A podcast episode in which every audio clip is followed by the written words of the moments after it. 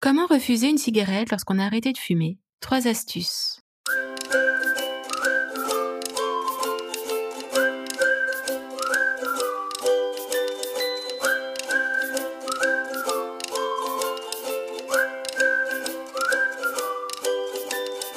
Bonjour, bienvenue sur ma vie sereine sans tabac, le podcast pour les futurs non-fumeurs non-fumeuses qui veulent en découdre définitivement des dames nicotine pour se construire leur vie de rêve, sereine, sans tabac.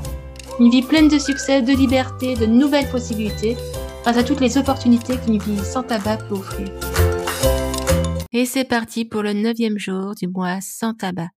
Aujourd'hui, on va voir quelques astuces pour avoir de la répartie, pour ne pas céder à la tentation de fumer. Si ce n'est pas déjà fait, préviens tes proches que tu as arrêté de fumer. Ainsi, ils seront prévenus qu'ils ne devront pas te proposer une cigarette. Même si ça va arriver parce que, bah voilà, les habitudes font que. Donc, à toi d'être vigilant, d'être vigilante et d'avoir des petites phrases de répartie pour justement refuser cette cigarette avec bienveillance.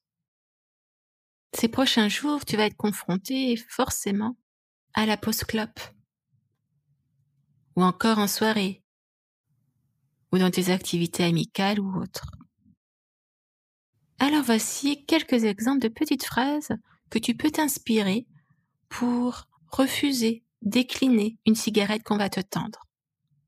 Tu peux dire non merci, c'est gentil, mais je viens d'arrêter de fumer, ça fait déjà neuf jours, et cette fois-ci c'est la bonne. Pour moi, la cigarette c'est terminé. Tu peux aussi utiliser un petit peu l'humour en disant non merci, j'ai arrêté de fumer du goudron.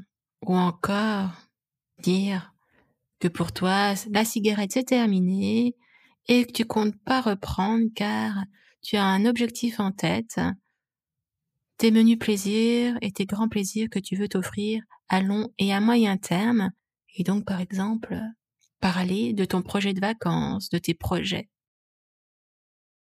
Tu peux également dire bah, non, désolé, je n'ai pas le temps, tout simplement, et puis t'éloigner de la personne.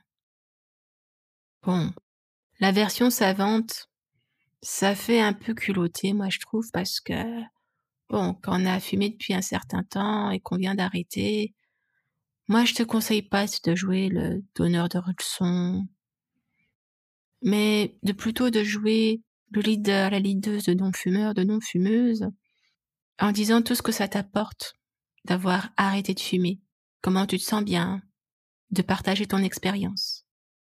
Ça sera beaucoup plus bénéfique que de se la péter ou de se la jouer un petit peu. Euh. Et toi, quelle formule vas-tu adopter?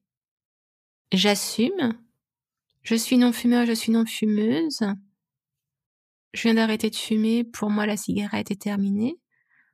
Ou alors, tu préféreras dire Oh, je n'ai pas le temps pour éviter d'être confronté à ce monstre de dame cigarette, ce qui est peut-être la bonne solution hein, dans un premier temps ou encore l'humour ou la savante, non.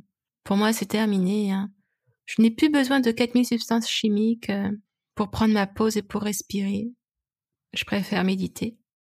Non merci, c'est gentil, mais je préfère m'isoler pour aller méditer pendant 5 à 10 minutes pour euh, vraiment m'oxygéner, oxygéner toutes les cellules de mon corps, ça va me faire du bien.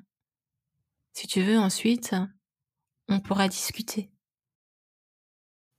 En complément de cet épisode, je t'invite à écouter l'épisode 16 pour découvrir une astuce pour ne pas reprendre la clope pendant une soirée, pendant les fêtes.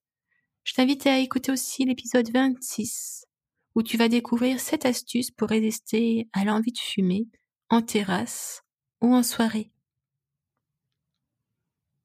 Et si tu sens que tu as besoin de pratiquer des exercices de respiration et de méditation pour bien vivre ton sevrage tabagique, je t'invite à découvrir mon pack de méditation spécial sevrage tabagique en description de cet épisode.